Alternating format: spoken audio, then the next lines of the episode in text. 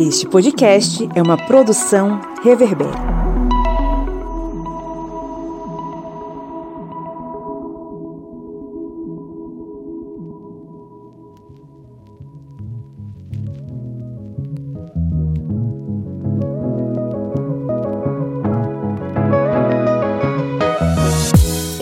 Ouvintes, bem-vindos mais uma vez ao seu podcast sobre as ciências humanas, é o podcast do Historiante, a cada semana aqui sempre propondo debates interessantes para fazer com que você fique mais sabido e mais sabida sobre diversos assuntos. Eu sou o professor Pablo Magalhães e comigo hoje nós temos o senhor Márcio Fabiano. Buenos dias. Senhor Kleber Roberto. E aí, pessoal, beleza? E senhora Lídia Verônica. Oi, oi. Hoje é dia, mais uma vez, de a gente falar sobre aquilo que nós curtimos tanto, que é a nossa querida Latinoamérica. Hoje é dia de a gente falar sobre geopolítica na Latinoamérica a partir de uma perspectiva da gestão da pandemia e como nós podemos identificar aí as relações entre as lideranças no continente. Passamos durante tanto tempo aí com o Mercosul organizado em torno do Brasil e agora a gente está vendo aí uma modificação nas relações internacionais e para nossa tristeza nós não ocupamos mais o espaço mais alto dessa relação, né? Então hoje vamos tentar refletir sobre esse assunto, entender como os nossos queridos amigos estão lidando com o processo aí da gestão da pandemia, mas antes vamos para os nossos recadinhos.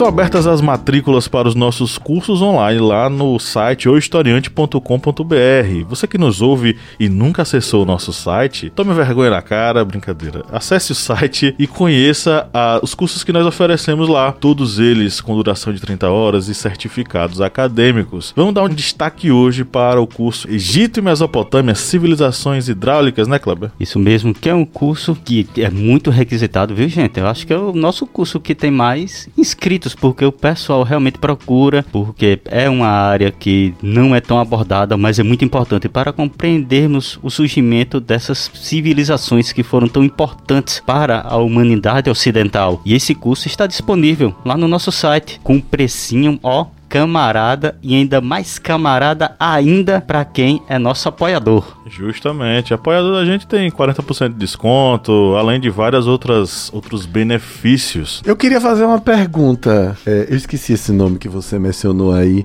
Quem faz esse curso no final ouve a trilha de Faraó? Eu falei Faraó, não é? A pessoa termina o curso, Egito, Mesopotâmia, já tá achando que é a reencarnação de Cleópatra, e vocês tocam Faraó, porque aqui é um encontro, uma convergência de ações culturais. É, nós falamos um pouquinho, viu? não é da música, mas é sobre essa parte mitológica. Justamente. Mas vamos pensar em fazer um convite para Margarete Menezes. Menezes. Fazer um beijo. Se você nos ouve, se seus sobrinhos nos ouvem, Margarete Menezes, entre em contato com a gente que você vai ter esse- acesso a esse curso de graça, desde que você cante a capela essa música tão emblemática. Fazer o encerramento da, da disciplina com Margarete Menezes numa live especial, né? Então matricule-se, os cursos estão disponíveis, todas as aulas 100% online e gravadas, né? Para você assistir quantas vezes você quiser e aprender bastante, né? É, Tem outros cursos lá também, acesse, descubra, para que você também possa se inscrever e desfrute disso. Claro que apoiador tem vantagens, né, Márcio Fabiano? Os apoiadores sempre têm vantagens quando eles acessam esse código sensacional que dá entrada a esse universo de curadorias de conhecimento que é o nosso, a nossa plataforma O Historiante. Porque os apoiadores têm acesso a conteúdos exclusivos. Eu, inclusive, hoje vou gravar um conteúdo exclusivérrimo e a gente prepara tudo com muito carinho. E custa apenas. Peraí, eu vou fazer igual o ministro Luiz Fux. É um, é dois, é três.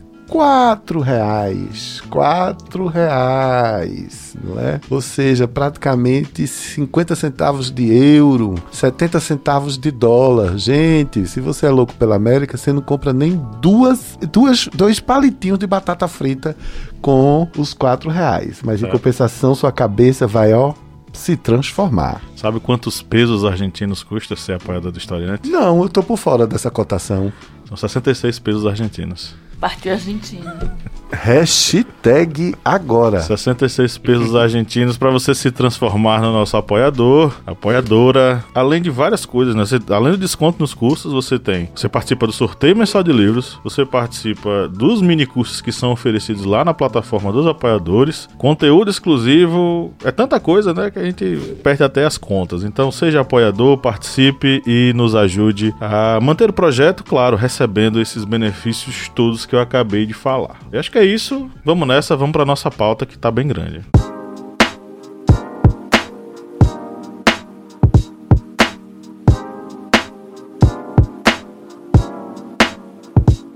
Vamos fazer um passeio agora pelos países da Latinoamérica nesse processo de pandemia, tá? Vamos fazer um apanhado geral aqui. Vamos começar com o Chile. O Chile vacinou mais de 2 milhões de pessoas contra o novo coronavírus até o dia 16 de fevereiro. Ao levar em consideração as doses aplicadas em relação ao total de habitantes, o número de imunizados coloca o país na liderança da vacinação na América Latina. O país chegou à marcação de 2 milhões de vacinados, que equivale a mais de 11% da população, duas semanas após o início da campanha de vacinação em massa. A vacinação de profissionais da saúde saúde já havia sido iniciado em 24 de dezembro do ano passado com o imunizante da Pfizer, aprovado pelo país na semana anterior ao Natal. Já o uso da Coronavac foi aprovado no dia 20 de janeiro desse ano. O país tem o objetivo de vacinar cerca de 5 milhões de pessoas, mais de um quarto da população até o final de março. Cerca de um milhão de vacinados no Chile são adultos mais velhos e o país começou agora a vacinar profissionais da educação. A intenção é voltar com as aulas presenciais no país em março. Essa decisão causou bastante polêmica porque os professores e líderes sindicais chilenos disseram que só voltam para as escolas quando todos os professores receberem a segunda dose da vacina. Além do acordo com a Sinovac, que fornece a Coronavac, o Chile tem contratos com a Pfizer BioNTech, a Oxford AstraZeneca e a Johnson Johnson, e está negociando para trazer a vacina russa, a Sputnik V. No total já são quase 40 milhões de doses garantidas. De longe, o país que lidera a questão do combate à pandemia no que se refere às vacinas. Vamos para Venezuela. As autoridades venezuelanas começaram a fornecer na quinta-feira, dia 18 agora, a primeira dose da vacina russa contra a Covid-19 aos profissionais de saúde do país e estabeleceram a meta de imunizar 70% da população até o final do ano. A televisão estatal, a VTV, mostrou imagens dos primeiros vacinados em três hospitais públicos do país. O vice-presidente Delcy Rodrigues, na cerimônia oficial, disse o seguinte: Hoje estamos iniciando este plano de vacinação para os mais necessitados, que são os profissionais de saúde e aqueles que estiveram na linha de frente. A oposição liderada pelo autoproclamado Juan Guaidó, diz que a vacinação está acontecendo apenas para os apoiadores do regime. Essa informação não é confirmada. Na Bolívia,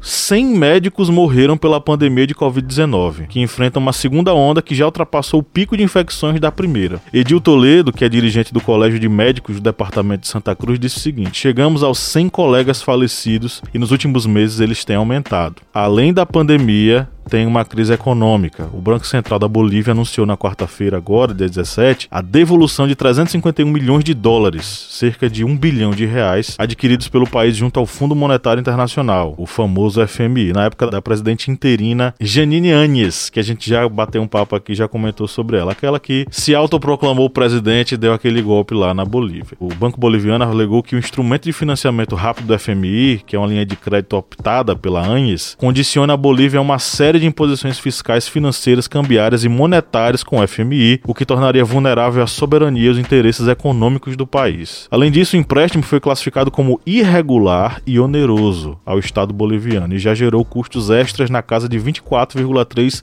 milhões de dólares. Autoridades bolivianas ainda pretendem analisar a possibilidade de processar ex-governantes que fecharam empréstimo milionário. O presidente Luiz Arce e o partido MAS, né, o Movimento ao Socialismo, acusa a Janine de querer adquirir valor a fim de implementar reformas neoliberais no país, conforme demandado pelo órgão internacional. Vamos pegar o aviãozinho e vamos para o Peru. Enquanto isso, o Peru barra imigrantes latino-americanos que querem sair do Brasil. Centenas de imigrantes, olha só, gente os caras estão barrando os imigrantes que estão querendo sair do Brasil. Centenas de imigrantes estão sendo impedidos de entrar no Peru. Haitianos, venezuelanos e povos de outras nacionalidades tentam deixar o Brasil país recordista na América Latina de casos de Covid-19. Foi o que aconteceu no domingo, dia 14, quando um grupo de ao menos 350 haitianos, muitos são mulheres e crianças, tentaram atravessar a tríplice fronteira entre Brasil, Bolívia e Peru. A justificativa da polícia peruana é que é necessário conter os casos de coronavírus, incluindo a nova variante brasileira, mas só gerou mais aglomeração, né, colocando a vida de todo mundo em risco. Na Argentina, a gente tem o primeiro país latino-americano a apostar na russa Sputnik V para vacinação em massa contra a Covid-19.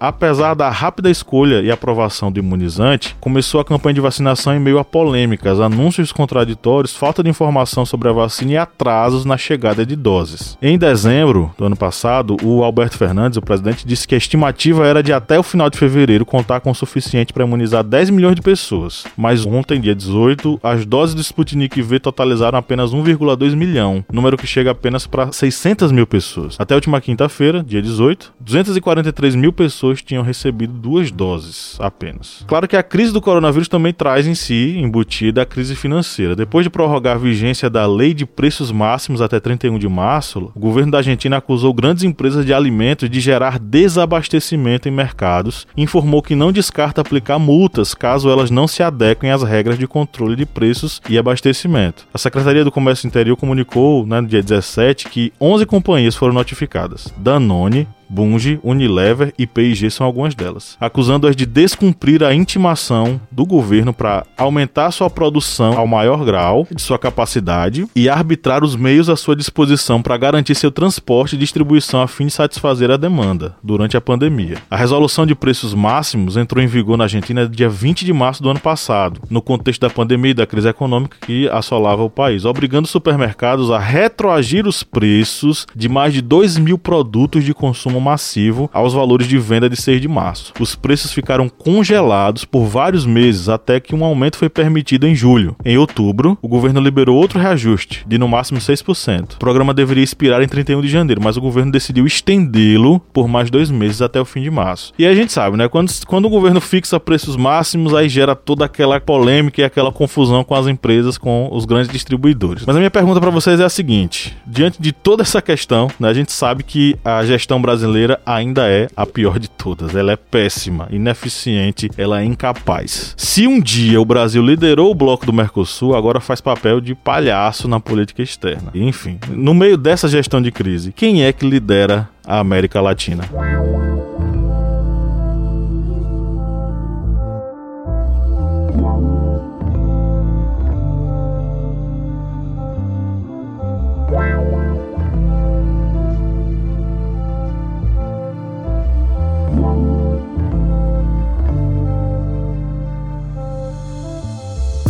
Nesse momento, a América Latina assim como todo mundo, está vivendo o período dessa crise, não somente devido à pandemia, mas uma crise econômica que vem acarretando devido à quarentena, redução de produção. Contudo, nós vemos os outros países tendo apoio e tendo também recursos maiores para conseguir sair dessa crise que está instaurada devido à pandemia. Um exemplo disso é a Argentina, com relação à industrialização mais precisamente com relação à Ford, já que o Brasil, depois de décadas de décadas em que a Ford era uma montadora aqui no Brasil, a Ford vai abandonar o país. E aí muitos podem dizer, mas a Ford ela não está passando por uma crise econômica gerada pela pandemia. Aí quando abrimos o noticiário, nós vemos que a Ford ela vai investir 3 bilhões de reais na Argentina para produzir carros, vai investir 1 bilhão de reais na África do Sul para produção de carros e vai investir 1 bilhão na Alemanha para produção de carros elétricos. Essa saída da Ford do Brasil não é algo gerado em escala global, é algo somente local, ou seja, algo somente do Brasil, porque essas empresas multinacionais, empresas nacionais que têm uma gestão de crise que seja competente, sabe que um dos problemas para o desenvolvimento econômico durante a pandemia e pós-pandemia é a vacinação. Porque com relação à vacinação, quanto mais se vacinar, mais rápido a sociedade vai estar consumindo, vai estar novamente toda aquela circulação, aquele capital de giro dentro dos mercados locais e sem vacinação, tudo isso trava. E o Brasil é exatamente um exemplo mundial do que não fazer durante uma pandemia. Nós não estamos produzindo a nossa própria vacina, estamos dependendo da China, estamos dependendo da Grã-Bretanha, estamos dependendo da Índia, estamos dependendo dos Estados Unidos para mandar insumos. A Argentina já deu outro olé no, no, Brasil com relação a isso, não só com relação à Ford, mas a China conseguiu um acordo com a Rússia para a produção dos próprios insumos da Sputnik na própria Argentina, ou seja, não vai precisar estar tá esperando um avião cargueiro trazer insumos para a produção da local da vacina. A Argentina, digamos, tem independência total para produzir toda a vacina, pagando, logicamente, esses royalties da Sputnik V, mas nós vemos esse distanciamento que vai ocorrendo aqui na América Latina com relação à produção da vacina com a Argentina tendo esse destaque. As questões econômicas como já dito com relação, por exemplo, à Ford, não é somente a Ford. A União Europeia, ela já está também dando novos pareceres, solicitando compromissos ambientais com o Mercosul para assinatura daquele acordo. Eu acho que se vocês puxarem um pouquinho a memória, você ouvinte aí do historiante, se você puxar um pouquinho a memória, vai ver que no início do ano passado o Brasil estava com tentando, é, juntamente com os países do Mercosul, assinar aquele acordo com a União Europeia para, para essa troca econômica, mas agora a União Europeia, devido tudo que estava ocorrendo no ano passado, desmatamento da Amazônia, aqueles incêndios no Pantanal, todo esse desastre ambiental que estava ocorrendo no Brasil, solicitou um compromisso ambiental do Mercosul para firmar esse acordo, já que foi feita uma pesquisa na própria Europa, foram 12 países e a população 75% da população desses países se mostraram contrários à assinatura de um acordo Mercosul-União Europeia sem que não fosse assinado um acordo de compromisso ambiental dos países latino-americanos. Ou seja, tudo isso aí você está vendo que está recaindo em cima de um único país, do Brasil, que o Brasil está fazendo uma péssima gestão com relação à pandemia, está envolto nessa crise econômica que não é uma crise econômica que, é, digamos, é, atola um país. Estamos aí com o exemplo de uma indústria que está saindo do Brasil e indo para outros países porque está vendo que o Brasil está inserido numa lama econômica, já que temos um pseudo-ministro da economia que eu acho que ele não sabe nem fazer uma conta de 2 mais 2, porque tudo todos os ministros da economia de todo mundo sabem que tem que jogar capital na sociedade para evitar que ela fique parada, para que essa engrenagem comercial comece a funcionar novamente para que evite que as empresas quebrem. O exemplo é os Estados Unidos, que vai injetar trilhões na sua economia para fazê-la girar. E aqui temos o debate se ah, a gente vai doar 200 reais para 30 milhões de pessoas, que não é todas as pessoas que receberam auxílio emergencial que vão receber agora essas parcelas de 250 reais. E isso parece que vai quebrar o país, como se o problema econômico do Brasil fosse fazer essa inje inje injetar esse dinheiro na sociedade para fazer o consumo, sendo que o Brasil tem problemas maiores com relação a picanha, bacalhau e leite condensado. Argentina. Argentina tá. Argentina é a locomotiva os Chile, Bolívia, é, Colômbia, até Paraguai e Uruguai. Paraguai e Uruguai estão com movimentações mais fortes para fazer com que o Mercosul seja um bloco para agregar ainda mais desculpe, agregar ainda mais a América Latina e não fazer um escudo com relação aos outros países. E o Brasil vai ser aquele último vagão ali atrás, aquele vagão que só leva é, soja. Tem outra cosita que temos que levar em consideração. Tem uma outra coisa que nós precisamos levar em consideração. Uma liderança não é feita, embora a economia a fortaleza da economia seja o, o, vetor principal, uma liderança não é feita só pela economia. Uma liderança de um país, numa região geográfica, nesse mundo tão multifacetado, que está cada vez mais plano, mas cada vez mais diverso, dividido em nichos, essa liderança também é feita por um, por um conjunto de ações e estratégias que fazem com que os países se aproximem, ou que se, for, se, se aproximem de, de determinados ideais, ou que se fortaleçam na construção de outros focos de desenvolvimento. Você falou na Argentina, eu tenho sido. Eu ainda não posso dizer agora, Kleber, meu querido, se a Argentina vai liderar, mas pode ter certeza que a hashtag Time Argentina eu estou participando, porque eu estou observando muito o que é que esse país, que aliás eu gosto muitíssimo, já estive lá, eu, eu gosto, é, é, eu estou observando muito o que é que a Argentina tem feito. Agora, deixa eu só dar uns exemplos do que eu citei no meu comentário inicial. A Argentina está liderando na produção de conteúdos para streaming.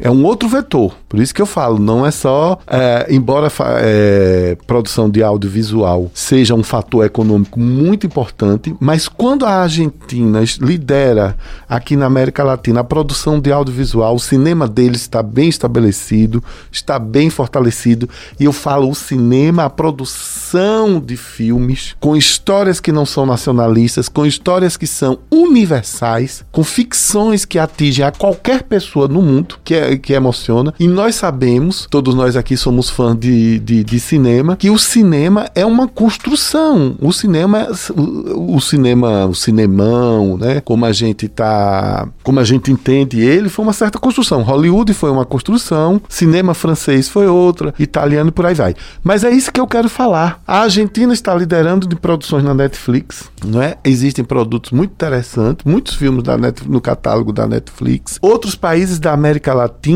estão estão também se movimentando para mostrar que não são apenas cucarachos, não é?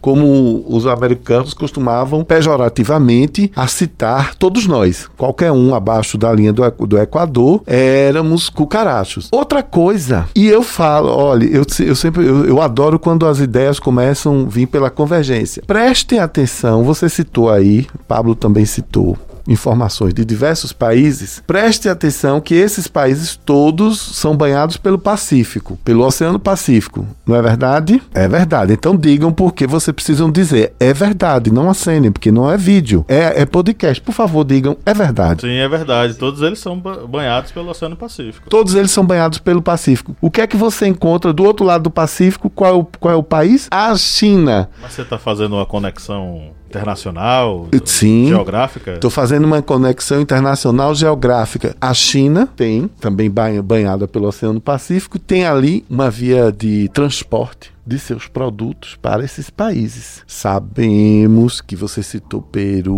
outros países, Chile, estão cada vez mais próximos da China. O grande player do mundo hoje não é mais os Estados Unidos, é a China. O que é que Putin está fazendo? Se aproximando cada vez mais dos chineses. O que é que Macron, o presidente da França, está discutindo com Kamala Harris, a vice-presidente? A vice-presidente Kamala Harris, a vice-presidente americana, recebeu de Joe Biden uma tarefa específica: se aproximar, é, se reaproximar da França. Eles estiveram no, no, período Trump bastante abalados, né? Vocês sabem disso. Trump não ligava para ninguém, só tinha seus acordos escusos lá com Putin. Mas a vice-presidente Kamala Harris recebeu de, de Biden uma tarefa: se reaproximar da França, que a França ainda é um país que lidera ali junto com a Alemanha o bloco europeu. Muito bem. Nessa tarefa específica, um dos assuntos a serem tratados é como vamos lidar com a China. E o que é que eu estou falando? Se a China tem um Oceano Pacífico, que é o elo de travessia para chegar nesses países costeiros da América Latina, eu não tenho a menor dúvida. Quando você junta na equação, meus queridos Pablo, Lídia e Kleber, uma política exterior desastrada, completamente contaminada por essa ideologia absurda, ridícula, burra da direita que nós temos hoje, quando você junta essa política exterior desastrada, feita com piadas de mau gosto, quando você junta isso, quando você junta, além disso, mais o isolamento que essa política está trazendo para nós, você mesmo citou. Os países já não querem mais receber outros irmãos latinos que andaram pelo Brasil. Reparem como essa questão está isolando. Você junta isso, uma liderança da língua espanhola nesse nosso continente. O português não lidera mais. Nós éramos grandes porque nós éramos, nós somos grandes em tamanho, em população, em rios, em florestas, em samba, em música. Mas isso não está mais nos sustentando a nossa grandiosidade. Esses pequenos estão tentando, cada um à sua maneira, pegar um nacho desse novo poderio, que vai ser um poderio latino, vai ser um poderio de língua, de língua espanhola. E nós vamos ficando aqui. Nós vamos ficando aqui achando que apenas o que vem dos Estados Unidos, por causa dessa política absurda, essa política externa, nós somos alguém. Nós não somos alguém. Nós precisamos dos nossos irmãos latinos. Nós precisamos nos unificar com eles. Nós precisamos de política com eles. Gente, é mais fácil você transportar soja, commodities, outras coisas que são produzidas, você sair do Mato Grosso e ir para os países costeiros do que você mandar pela, pela, pelos portos do Nordeste. Porque a gente não tem nem estrada para isso ainda. Nem, não foi feito ainda, nunca foi planejado no Brasil uma grande é, logística é, viária, seja ela fluvial, seja ela terrestre, aérea, para poder transportar nossos produtos. Então a gente precisa. Se Peru, se Chile, Bolívia, Colômbia, todo mundo começar a se fechar por causa da pandemia, quando é, quando é que nós vamos nos libertar disso? Daqui a cinco anos? Eu acho interessante que o Brasil está na contramão, né? Dos, dos países vizinhos, não só nessa questão do, da visão, né, em relação à economia, mas também na questão social, né. Enquanto os países estão preocupados com a crise sanitária, com a economia, nós estamos tendo a nossa democracia, né, também em risco. Então, assim, enquanto outros países já superaram essa questão, né, da desigualdade social, que é necessário que o Estado intervenha nessa questão da desigualdade social, a gente está voltando, está regredindo nessa discussão, que era até pouco tempo uma questão em andamento, é, supostamente bem resolvida para a gente, né? A questão da desigualdade social. E a gente está vendo que a pandemia no mundo inteiro, especialmente na América Latina, porque é o nosso maior traço, né? A desigualdade social. E a pandemia agravou muito. E no Brasil, as pessoas que voltaram para a margem da miséria, né? Da, da extrema pobreza é muito grande. E era uma conquista até pouco tempo. Enquanto os países, é, nossos vizinhos, né, estão tentando, pós-pandemia, digamos assim, que unir essa ideia de coletivo, de social, o Brasil ele está se contraindo, como se diz.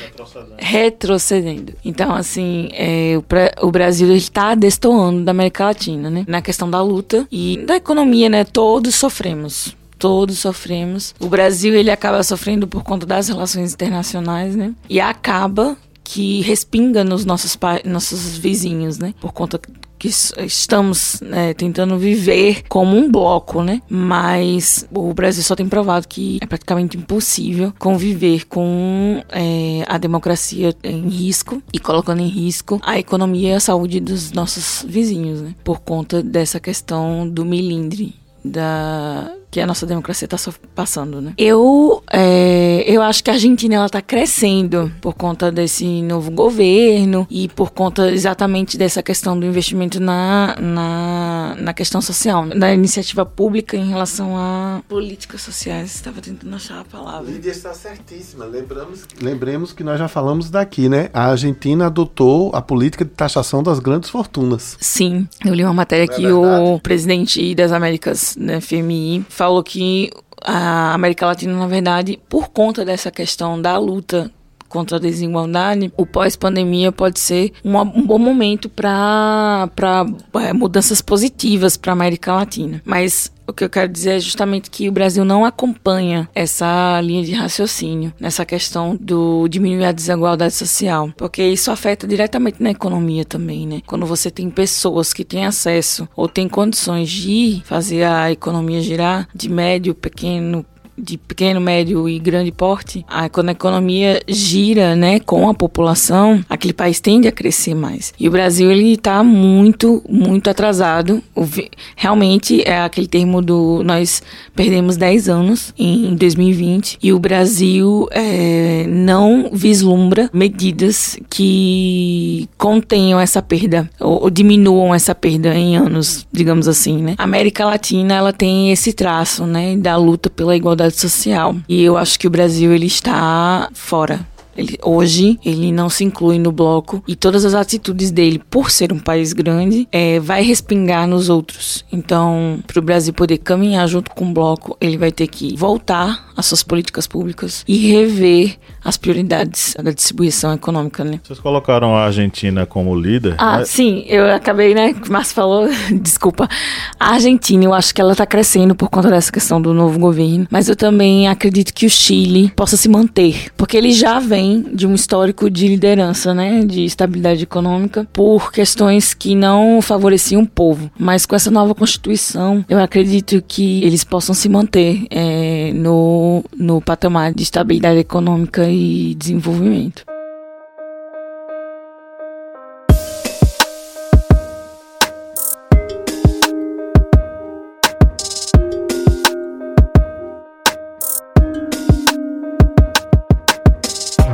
Queria colocar mais dois países nessa brincadeira aí. Não pela liderança econômica, muito menos pela liderança política, mas pelo oportunismo. Uruguai e Paraguai estão unidos pela liderança da, do Mercosul. Eles, tanto o Lacalle presidente do Uruguai, quanto o Mário Abdo Benítez do Paraguai. Eles estão se organizando para tentar formular ou organizar uma liderança do Mercosul e eles começaram a debater uma questão ligada à flexibilização do bloco. Essa questão está muito ligada a uma, uma ideia liberal de abertura do bloco, de trazer, fazer conexões com outros blocos. Muita gente observa também isso como uma, uma espécie de quebra ou, ou, não sei, destruição do Mercosul diante dessa questão, porque quando você flexibiliza e permite outras conexões, você meio que enfraquece os elos mais fracos do Mercosul. Eu não estou falando da Argentina, do Brasil. Talvez o Brasil já comece a ficar ser um elo fraco, mas principalmente Bolívia, principalmente Peru, que são os elos mais fracos,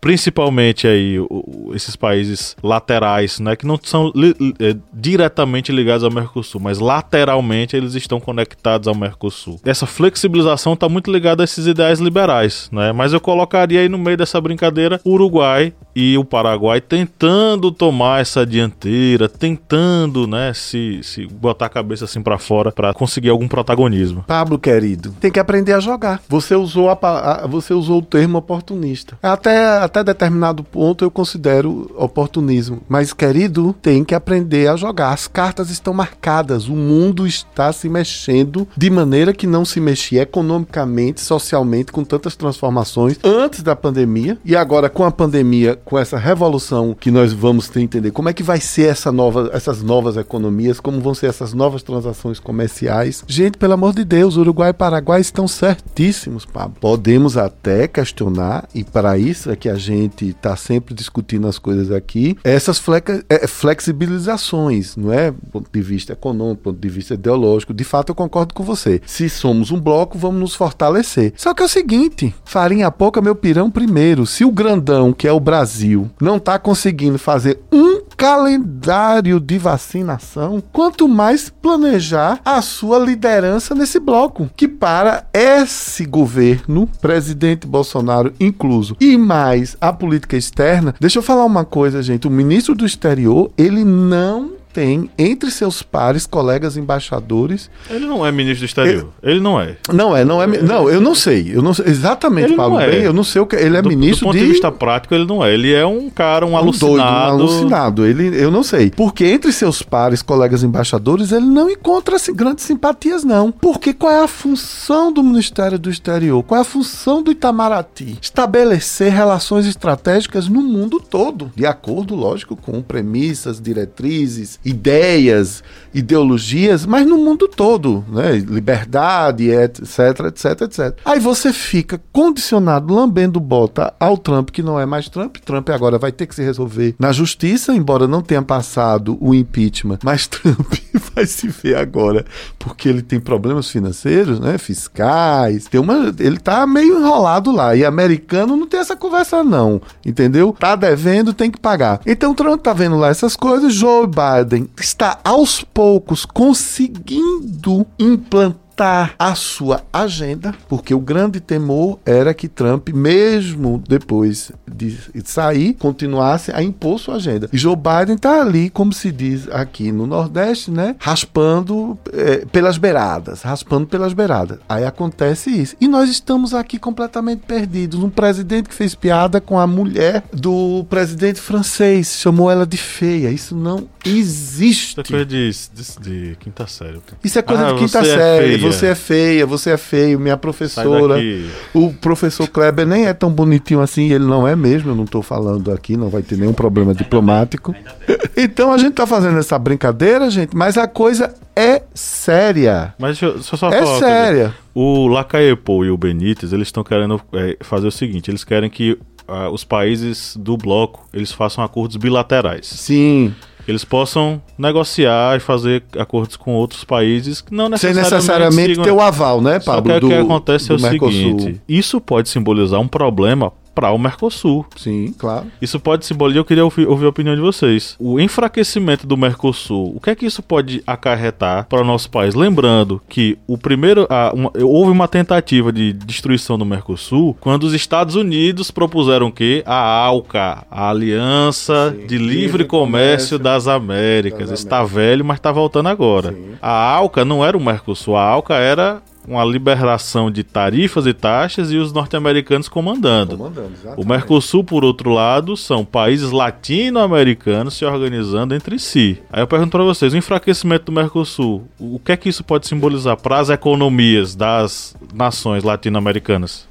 Pessoalmente, eu não vejo com bons olhos, não. Não vejo com bons olhos porque esse enfraquecimento do Mercosul, como você já disse, vai dar liberdade para os Estados Unidos, a China, a própria Rússia, ou até o bloco, a Europa. Depois, a Europa, depois da pandemia, ela vai se fortalecer novamente. Ela vai se fortalecer economicamente. A Alemanha está com dificuldades, Portugal está passando uns aperreios econômicos muito grandes, não é? A Inglaterra está meio assim se balançando, mas eles vão se fortalecer porque eles já são fortalecidos. Eles já têm indústria, eles já têm desenvolvimento, eles já, eles já têm políticas sociais, eles já têm uma série de diretrizes que os tornam, é, que, que tornam os pilares deles muito mais fortes. A gente ainda não tem. A gente nem deu tempo da gente fazer, sei lá, a festa de 20 anos do Mercosul, vamos celebrar isso. Agora que as coisas estavam começando a andar, acontece tudo isso. Eu, sinceramente, vejo com muita apreensão. É claro que a gente ter uma América Latina, um Mercosul unido, vai ter mais riqueza para todo mundo. E a grande vantagem nossa do Brasil é isso que me aperreia o coração, é que a gente tem tudo, minha gente. A gente tem esse litoral imenso, a gente já tem uma, uma, uma grande vantagem em relação à energia solar, a gente já tem ideias bacanas em algumas coisas sustentáveis, a gente tem um monte de gente tentando trabalhar, tentando fazer coisas bacanas, no sentido do, do, do país não ficar só dependendo de commodities, né? De, dependendo de sol soja, ou dependendo de aço, ou dependendo disso, ou dependendo daquilo. A gente tem um monte de gente querendo criar riquezas uh,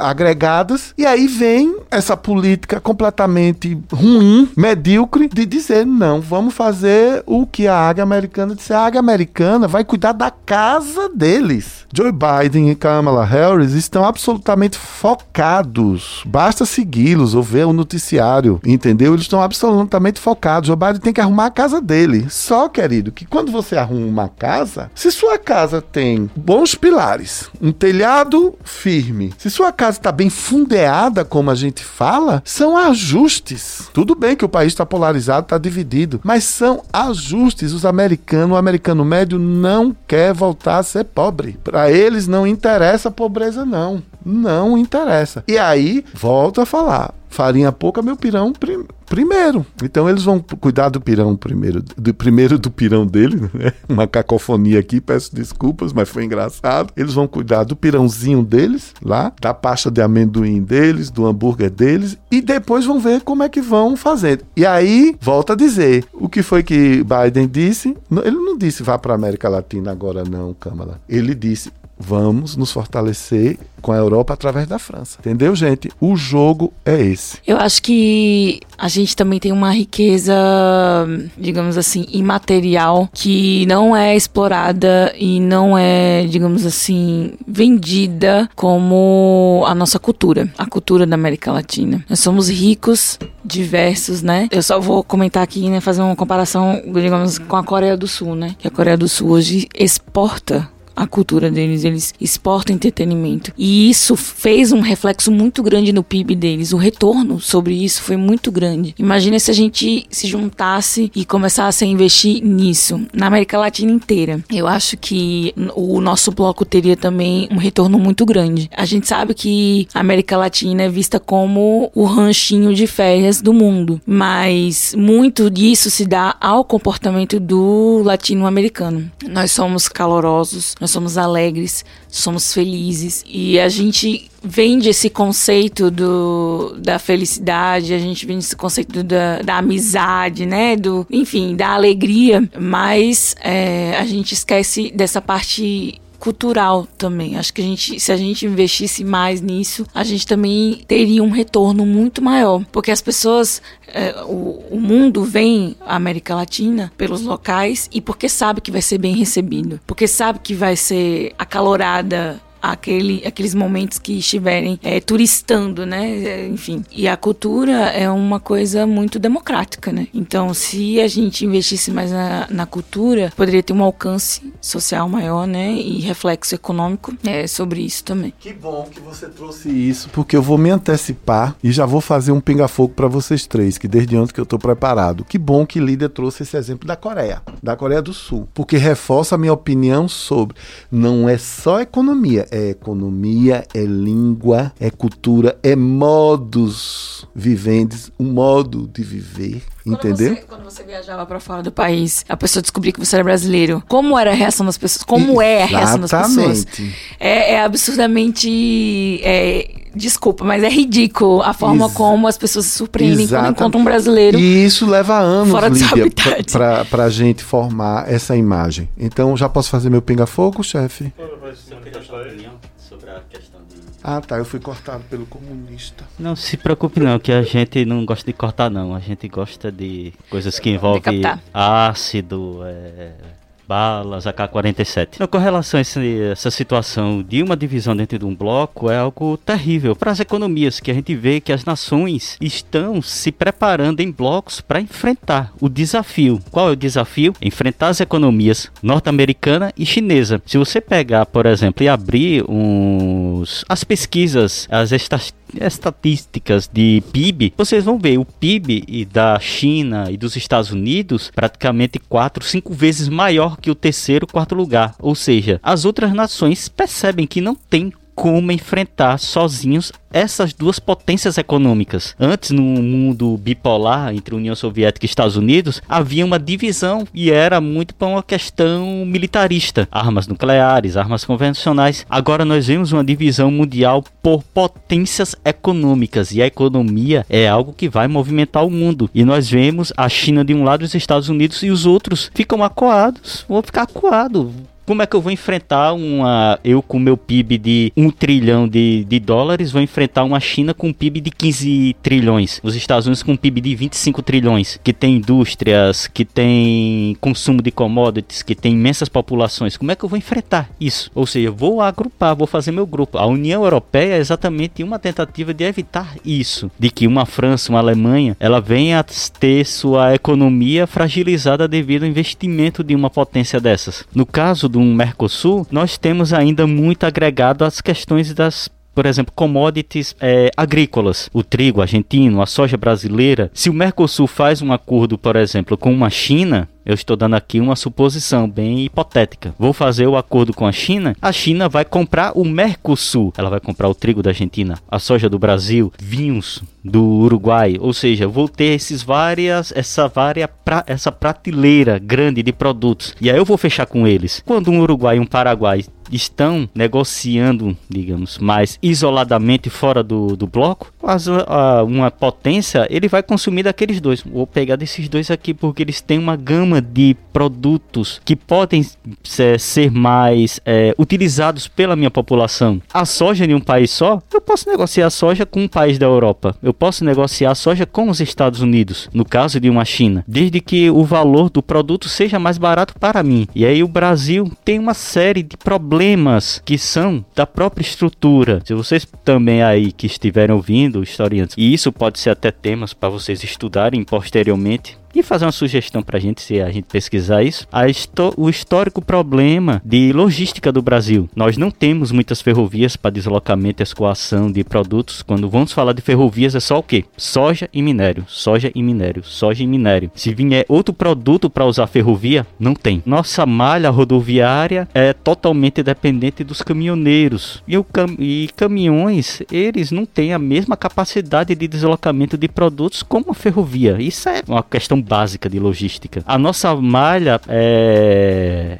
aérea, a nossa malha aérea também ainda sofre com problemas. É tanto que vocês veem um tanto de empresas aéreas do Brasil que já fecharam. VASP, Varg, Transbrasil, outras que estão aí com problema. A Avianca, por exemplo, foi outra que fechou. Isso tudo porque tá esses problemas locais, gastos grandes para um frete aéreo e pouco retorno. E tudo isso são problemas que podem ser solucionados quando uma grande potência uma China os Estados Unidos vem lá, ó, vou querer esse produto aqui. Aí eu vou investir e você vai me abastecer. Mas só que eu vou consumir esse produto aqui desse outro parceiro seu. E vou consumir aquele outro produto daquele outro parceiro. E aí vem esse grande investimento para um bloco. A partir do momento em que nós vemos países tendo essa, entre aspas, autonomia para começarem a negociar fora do, globo, do bloco, é porque eles estão sentindo que há um peso ali que está atrasando. E vamos lembrar, essas questões ambientais é algo muito, mas muito, mas muito sério mesmo. A Europa é um grande mercado consumidor que tem dinheiro, tem população e pode tanto investir como consumir. Mas a partir do momento em que eles sabem que os desastres ambientais que estão ocorrendo no Brasil vai afetar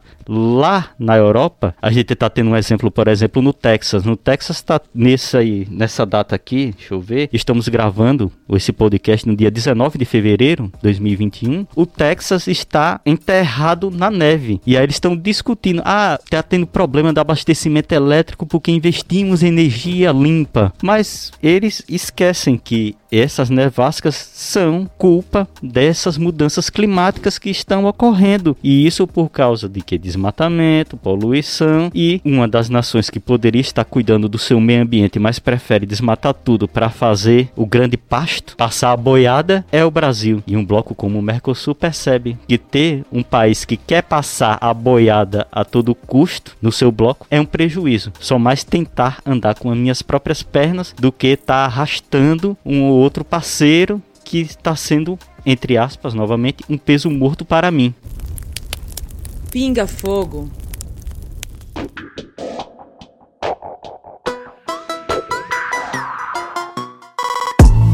Posso fazer meu pinga-fogo? Kleber querido, hablas espanhol? Se não hablas ainda, quando vais hablar? Eu ainda não falo é, espanhol, mas estou vendo aí que vai ser uma das línguas muito importantes, viu? É, para o brasileiro, porque não é somente nessa questão das do, digamos, fluxo econômico, mas futuramente nós vemos aí que o bloco hegemônico de língua espanhola latino-americano vai ser muito interessante. E só lembrando uma coisa, eu tenho até uma sugestão, uma um comentário aqui, antes de chegarmos nas sugestões e, e demais comentários finais. É só lembrar que Cuba é um país latino-americano e Cuba está oferecendo né, lá a vacina soberana para quem chegar em Cuba, que é outra nação latino-americana que sofre embargos, que é uma ilha que está ali sofrendo com aquela, aquele cerco econômico norte-americano e mesmo assim eles têm uma excelente educação, um excelente sistema de saúde, um desemprego em níveis bem baixos e agora demonstrando aí a sua potência frente a uma pandemia com a soberana. É quem gosta de passear pelas línguas é Dona Lídia Verônica, né? Você já domina o espanhol, Lídia? Hablas espanhol? Gente, eu vou confessar que eu não gosto de espanhol. Eu não sou muito fã do espanhol. Eu fiz quatro anos de espanhol e não hablo nada. Ela prefere o russo, que é a língua da revolução. Ou então o chinês, o mandarim. Kleber, vem cá, Você, você, passou ficou... um tempo, você passou um tempo pesquisando espanhol, né? Ouvindo música. Ah, sim, sim. É, o problema aqui da língua é a falta, a falta de, de prática, né? Então, assim, eu estudei, armazenei umas palavrinhas, mas aí eu fui abordada por um espanhol no aeroporto, me pedindo uma ajuda, e aí eu tive que correr pro meu esposo, porque eu não sabia que era valisa. Mas, Kleber, você ficou embaraçado com a minha pergunta? Nossa, como? Não, não. Ah, que bom que você não ficou embaraçado É com a minha pergunta. é imposs- seria impossível você ficar embaraçado. É anatomicamente impossível. Eu- aí você estaria grávida. Essa, essa é uma das coisas que eu Consegui, ainda, consegui, ainda, consegui. Ainda compreendo do, do espanhol. Mas se preocupe não, é a língua, é a língua do nosso camarada Fidel e nosso camarada Che Guevara. Agora, uma coisa que me, me chama a atenção nessa questão da língua espanhola é sobre a produção cinematográfica de Nossa. séries. A gente vem consumindo muito lá em casa a séries em língua espanhola. Não apenas latino-americanas, mas é, espanholas, né, castelhanas. É uma produção muito interessante, muito rica e a própria, a própria língua é muito rica. A gente fica ouvindo lá e cada termo a gente é, brinca de ficar reproduzindo, né, depois e tal. Eu particularmente gosto muito do cinema espanhol e também do cinema la- Argentino. latino, o cinema argentino. Cinema argentino Começa é por aí essa dominação, viu? Pois Pelas é, beiradas. então, é isso que eu ia falar. O cinema argentino pisa, né? É incrível. Começa pelas beiradas. Vocês fiquem de olho, viu, historiantes? cinema colombiano também. Eu, eu gostaria muito, você citou essa questão da, da língua, eu não domino a língua, né? Acho bonita, gosto de ouvi-la, seja cantada, seja falada, mas acredito que essa questão cinematográfica, ela seja muito forte e os serviços de streaming podem ajudar com que a língua latina, ela seja a língua espanhola ela consiga ser dominante, pelo menos nessa questão cultural. Eu não vejo o inglês, o inglês continua sendo uma língua internacional, mas eu não o vejo ainda como uma língua hegemônica. Eu vejo o espanhol, eu vejo o mandarim, mas de uma forma muito distante ainda, porque é muito mais difícil, né? Sim. Então é uma, é, uma, é uma língua que eu admiro muito e acho que por, por uma questão cultural ela vai sim ser uma, uma língua dominante, se não é já.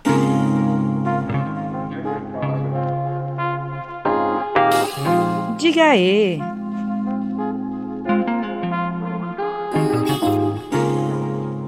Bom, vamos para as indicações e como a gente já está falando essa questão de cinema, eu vou emendar minha indicação dizendo o seguinte: é, tem um serviço de streaming, o Hypeness publicou um artigo interessante sobre um serviço de streaming de cinema latino. Ele se chama Retina Latina, é um serviço de streaming de produções latinas e preenche aí uma lacuna que geralmente os filmes eh, latinos estão, né? Eles são esquecidos no mainstream dos cinemas latinos. E o Retina Latina, Retina Latina tem produções de diversos países, né? Eu não cheguei a encontrar uma produção brasileira, mas tem produções colombianas, eh, argentinas, chilenas, venezuelanas. E você pode assistir de acordo com o diretor, de acordo com é, o, o ator, enfim, você pode variar de acordo com cada produtora aí do cinema é, latino. Então, peguem essa dica, Retina Latina. É um serviço interessante de streaming e até onde eu pude ver aqui, ele é, é gratuito. Ele é mantido pelas, pelos ministérios das culturas dos respectivos países. Bolívia, Colômbia, Equador, México, Peru, Uruguai, né? Então, tá mantido lá pelos Ministérios da Cultura, gratuito, assistam, é, valorizem aí o cinema latino-americano. É, leitura, eu acho que a gente já mandou várias vezes o pessoal ler As Veias, As Veias Abertas da América Latina. É um livro básico, eu tenho várias ressalvas com ele, mas é um livro que mostra, por exemplo, como o território latino-americano foi explorado. Mas eu iria além, eu iria buscar outros artigos, eu iria buscar, se você é professor é, ou aluno da, da graduação, busque trabalhos mais contemporâneos ou busque é, aquele, aquela coleção clássica do Leslie Bethel, né, a história da, da América Latina. É, são alguns volumes, são muito bons e eles concatenam, concatenam muito bem essa coisa da formação da América Latina.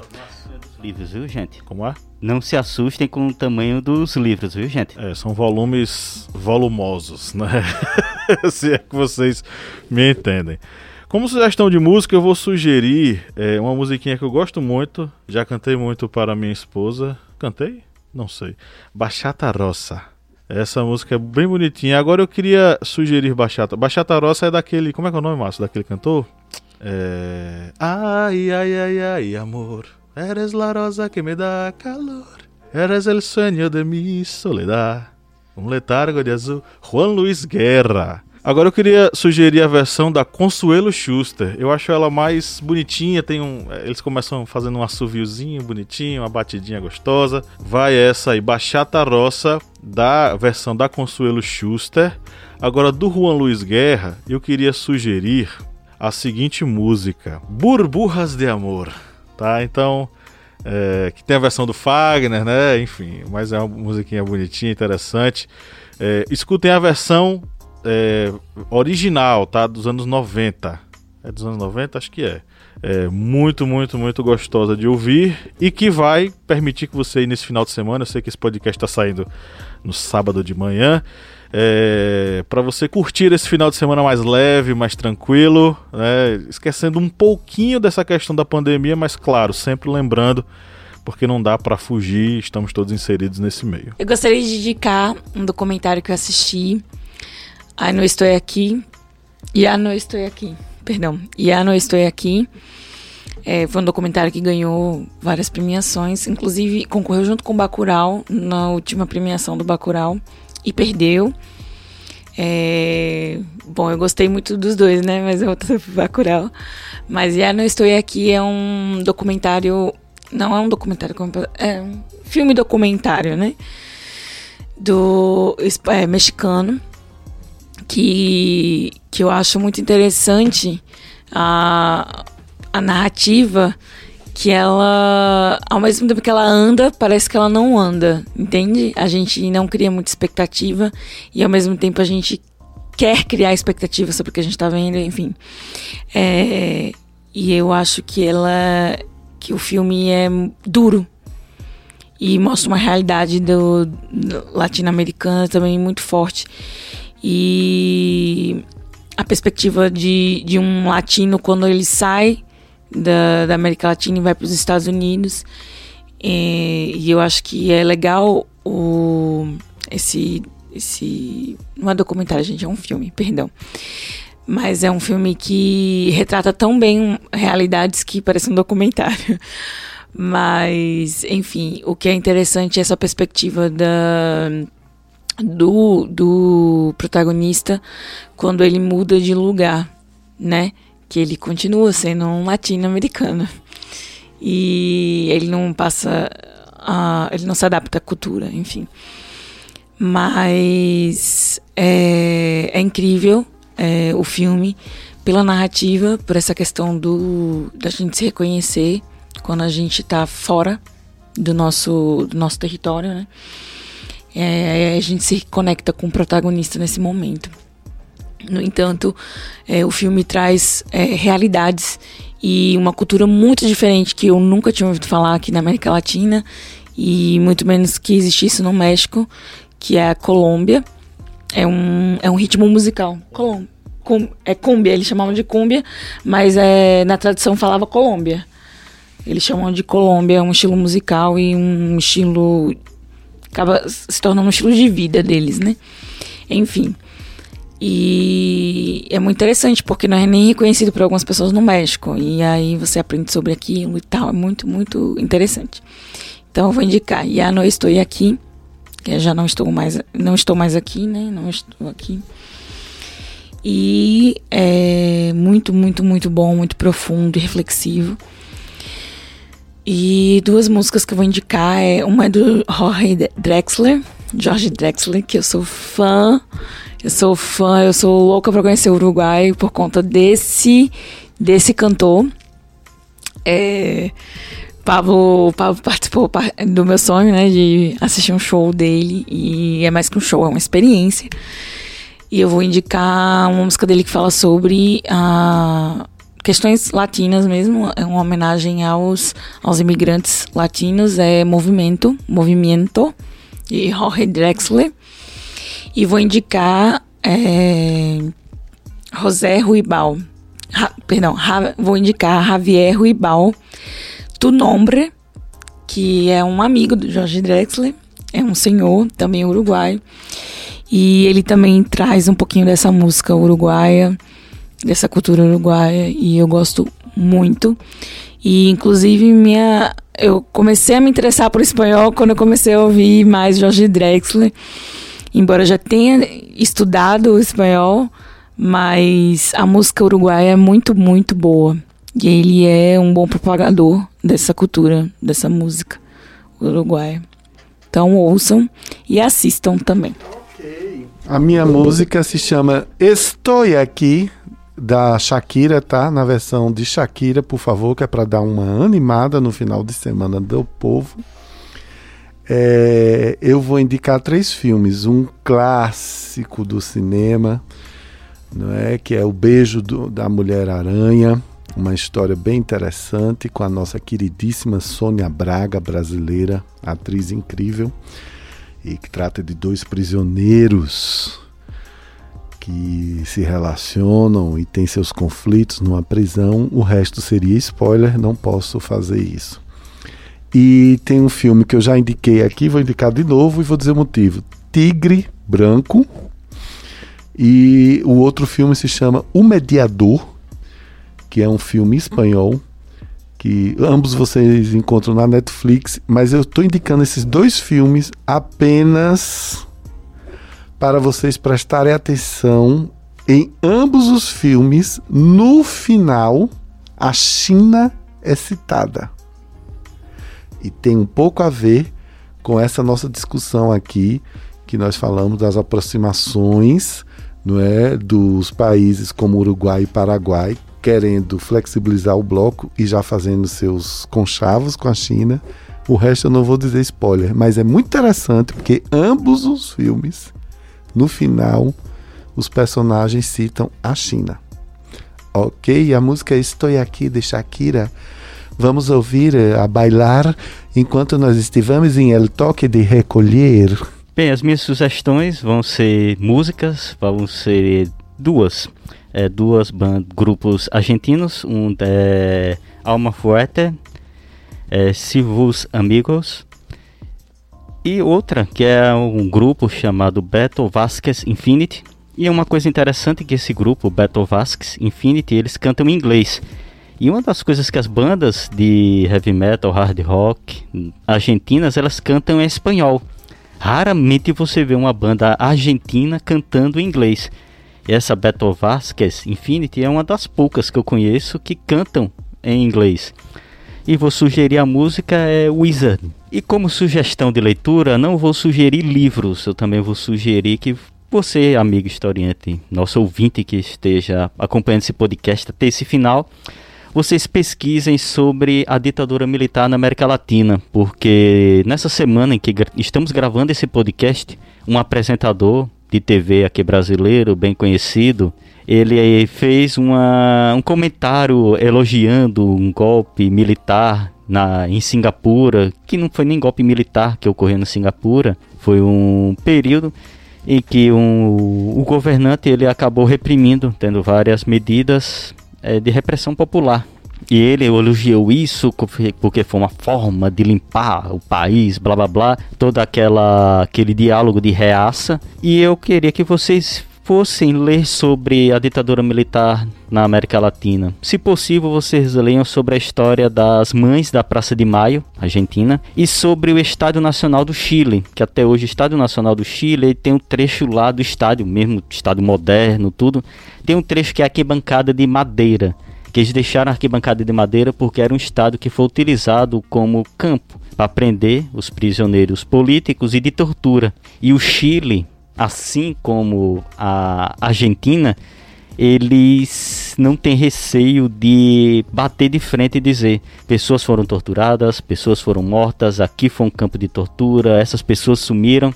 Diferentemente no Brasil, que ocorre aquela, aquele misto de obscurantismo e negação com relação às torturas e à crueldade que ocorreu durante a ditadura militar no Brasil. Esses países eles não têm receio de dizer: esse estádio ocorreram torturas. A Argentina dizer: nesse colégio estudaram adolescentes e jovens tal, tal, tal, tal, tal que sumiram durante a ditadura militar. Por isso eu aconselho vocês a pesquisarem, estudarem um pouco sobre esse tenebroso período de crueldade aqui na, na América do Sul. E é com alegria que concluímos mais uma gravação de podcast aqui e com tristeza nós chegamos ao final de mais um programa gostoso da Geopolítica na Latinoamérica. Já estou com saudades, mas é isso aí. Foi um, um prazer enorme trocar essas ideias aqui com vocês, nossos ouvintes. E lembrando, você ouvinte, se você chegou até aqui, você é um guerreiro, uma guerreira e também um convite. Seja um apoiador, nos ajude a manter esse projeto e tenha acesso ao nosso conteúdo exclusivo. Rapidinho você faz isso, é só clicar aí no link na descrição desse episódio, apoia.se barra historiante. Um grande abraço a todos vocês e no 3 vamos dar o nosso tchau tradicional. Um, dois, três. tchau. tchau.